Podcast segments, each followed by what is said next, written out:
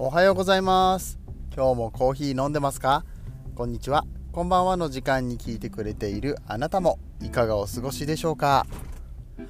さてこの番組はコーヒー沼で泥遊びと言いまして自称コーヒーインフルエンサーこと私翔平がコーヒーは楽しいそして時には人生の役に立つというテーマのもとお送りしております。毎日15分くらいのコーヒー雑談バラエティラジオでございます。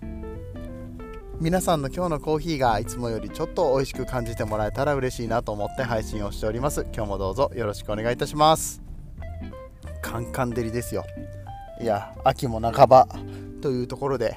えー、またこの台風一過と言いますかめちゃくちゃ晴れてんのよね。暑い。車の中暑いんだけどさあの今車でね運転をしながら収録をしているっていう状態なんですけれどもエアコンをかけるとうるさいわけよ。ね、このうるさいのがこのマイクに乗るのがすごく嫌なのでエアコンまあ一番弱い風でねかけてはいるんだけど 暑いよね まあこれぐらいだったらまだ我慢できるかな、うん、我慢できるぐらいには涼しくはなってきている秋の訪れを感じているんだが、あのー、ここ数日ずっと雨だったところから晴れになったのでねまあ暑いっすよ。うん。ね。えー、人間の体感温度というのは結局そういう何相対的なものとかにもかなり影響されるよなとかいうことを、えー、オープニングを喋りながら思ったっていう そんなお話でございます。まあでもそういうのってさ科学的に言ったらうーん関係してるでしょ？コーヒーとか。食べ物食べたり飲む飲んだりする時にもさ。結局周りのことにはすごく影響されたりとかするわけで、うん。まあ、そういう本を最近買いましたっていうお話をねちょっとしようかなって思うんですけれども。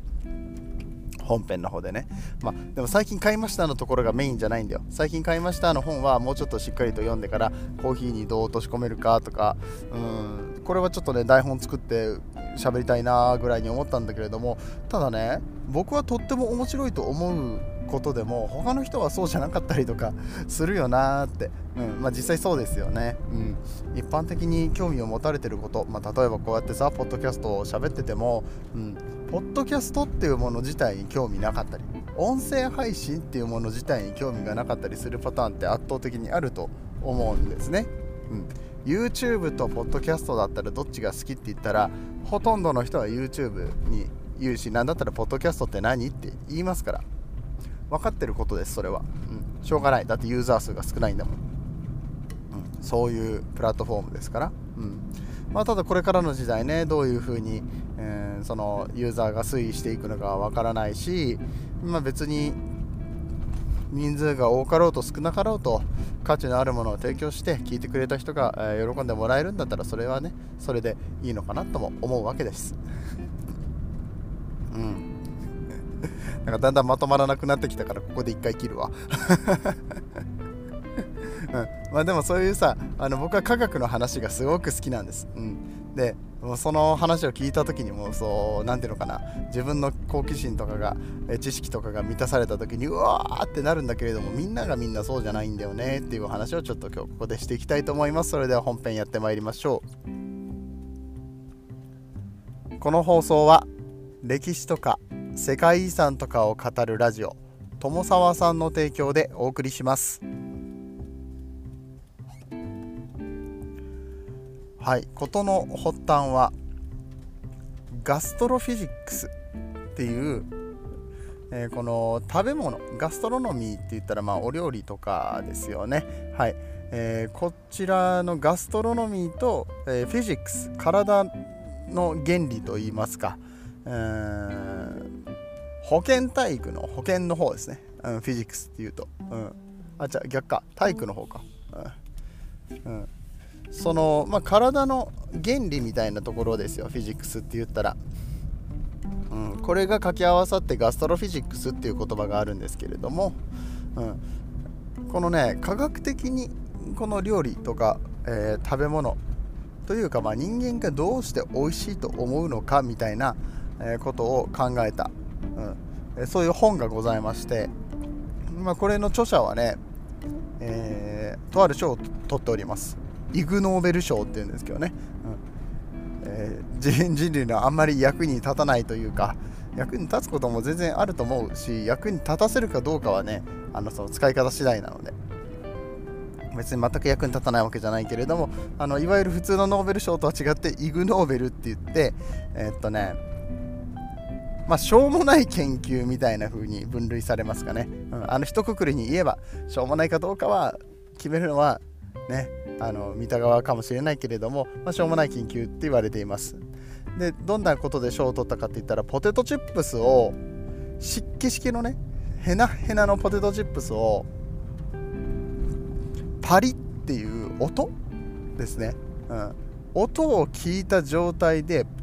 このポテチを食べるとパリパリして感じるんですって。ええー、って話でしょ。そんなわけなくないって思うじゃん。僕はこの話すごい好きで聞いた時にそんなえー、何それやりたいとか思うわけよ。ヘッドホンでパリパリした音を聞きながらさポテトチップスしなしなのポテトチップスを食べたらパリパリに感じるわけでしょ。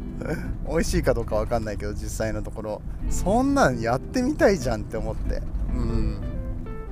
そうこれでイグ・ノーベル賞を取ったらしいです、うん、そういう論文を書かれたみたいですね。うん。やこの研究すごいなと思って、うん、だから人間っていうのはじゃあ五感とか、えー、食べ物の時っていうのは、まあ、嗅覚とか触覚、まあ、舌触りとかね。その口の周りのことで、あの起きてるのかな、まあ、もしくはあのあれですよ目ですよね。目で見て楽しむとかあるからね、えー、だけれどももはや音でそれが変わってしまったらさ食べ物そのものとか人間の官能とか全く関係なくなっちゃうじゃんっていう風に思っちゃうんだけれどもでも実際そうなんだって。うん。だからまあちょっと耳でパリパリって感じたらあの食べたものもしなしななものがパリパリって感じるっていうことがあるのであればね例えばあったかいコーヒーをさあ逆か冷たいコーヒーをあったかいって錯覚させるようなものがあればうん。もしかしたらあったかいって感じるかもしれないし、うん、それもあの何をもって美味しいとするかっていうその人の、うん。えーとまあ、記憶だったりだとか何て言ったらいいかな。その人それぞれ定義があるわけじゃないですか美味しいに対しての、うん。まあ、そういったものをハックすることができればね、うん、パソコンのそのなんだろうウイルスみたいな感じに聞こえるかもしれないけどそのハックすることができたら誰もが美味しいって同じもので一つのものでさあの全員が全員美味しく感じることなんてないんだよ。誰かは嫌いだったりするから。好みが違うから。だけれども、えー、全く同じものでなんかもう何でもいいよ。丸い物体まんじゅうとかでもいいんだけどこの全く同じものがそれぞれが思ってる美味しいの味になることがその外側の科学からできたりとかするんだよね。例えば、えーフォークとかスプーンとか、まあ、カトラリーって言いますけれどもこのカトラリー類軽いものと重いものを用意して、えー、全く同じもの同じ条件で食べさせた結果重いものを持った重いフォークスプーンを持った人たちの方が全てのこと味から見た目からサービスから全てのことに対して良いと評価する人が多かったんだって。えってもう食べ物じゃないじゃんっていう。カトラリーを重くするだけでそんなことが起こりうるんです科学っていうのは、うん、これね美味しさの錯覚っていう本になるんですけれどもこういった事例がたくさん書かれておりまして、まあ、これはやっぱりさお店やってる人とか、まあ、お家でご飯食べる時とかでもそうですよね、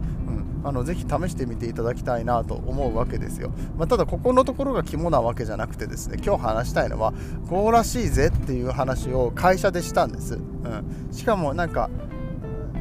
なんていうのかな。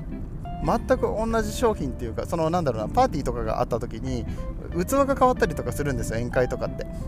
うん。あのー、足りないから器が、うん。今からこっちの器になりますとかなるわけね、でその時にとあるデザートであの重たい器と軽い器があったんですよ。見た目はそんなに変わらない、そう。こっちの方が重たいよねっていう話になったんですよ。だからあそれさ重い方が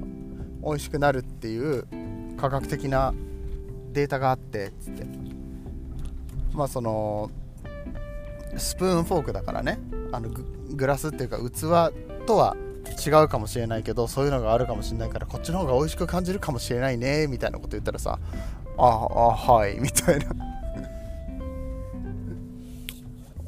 だから何みたいな感じで言われて。えーって。みんなそこ興味ないの。今だってまさに重い軽いの話したやん。え今今ですよ。その後から掘り出してきてその話したわけじゃなくてさ。そういうのがあるらしいですよ。って言ったらさ。はい。っつって。興味ないんだなって思って。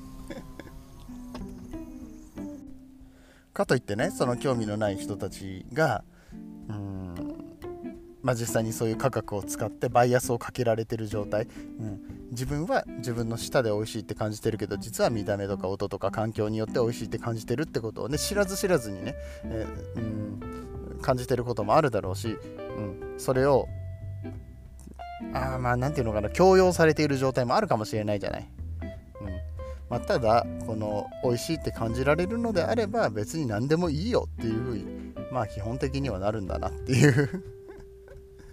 うん、僕はもう何でも興味のあるタイプだから、まあ、そこに興味がない人のことはあの分かんないんだよね、うん。まあ、そういう事実があるっていうふうに受け止めるしかなくって。ああみんなは別に興味ないんだ。へえって、まあ、向こうからしてみたらなんだこのおっさん。あのめんどくさいことに興味持ちやがって喋ってきやがってって思われてるかもしれないしね、うん、分かんないけど、うん、ただこの技術とかは、え使いようによって、え、とってもこの人間の生活を豊かにするし知っていると得することもあるだろうし、うん、知らなくても別に損もしないっていうこともあるだろうし、うん、ただこの感動を共有するっていうのは、まあ、とっても難しいことっていうか、まあ、強制できることではないので感動を共有する、うん、だから全米が泣いたとかさ、うん、みんなが感動したみたいなものを作るのってどれだけ難しいことなのかっていうことをね非常に感じた、はい。ね。えー、そんな事件が事件じゃないけど、えー、ことがありましたのでちょっとお話ししてみようかなと思った、えー、感じです。皆さんはどう思われますでしょうか、うん。えー、科学的なね美味しさ云々の話、まあ、特に、え今回の場合は食べ物自体が美味しいわけではなくてその周りのものでどうやって美味しくなるのかっていうようなお話でしたのでご興味ある方は美味しさの錯覚でぜひぜひ調べてみてください。ガストロフィジックスですね。はい、えということで今日のお話面白かったよと思っていただけた方はぜひともこの番組の、えフォロー、えそして拡散、うん。えお友達にこんな番組あるよなんていうことをね伝えていただいて、え聞いていただけると嬉しく思います。過去回についてもぜひお聞きいただければと思います、えではでは今日は終わっていきたいと思います。皆さんにとって今日という日が素晴らしい日でありますようにそして素敵なコーヒーと出会えますように。お相手はコーヒー沼の翔平でした。次はどの声とつながりますか？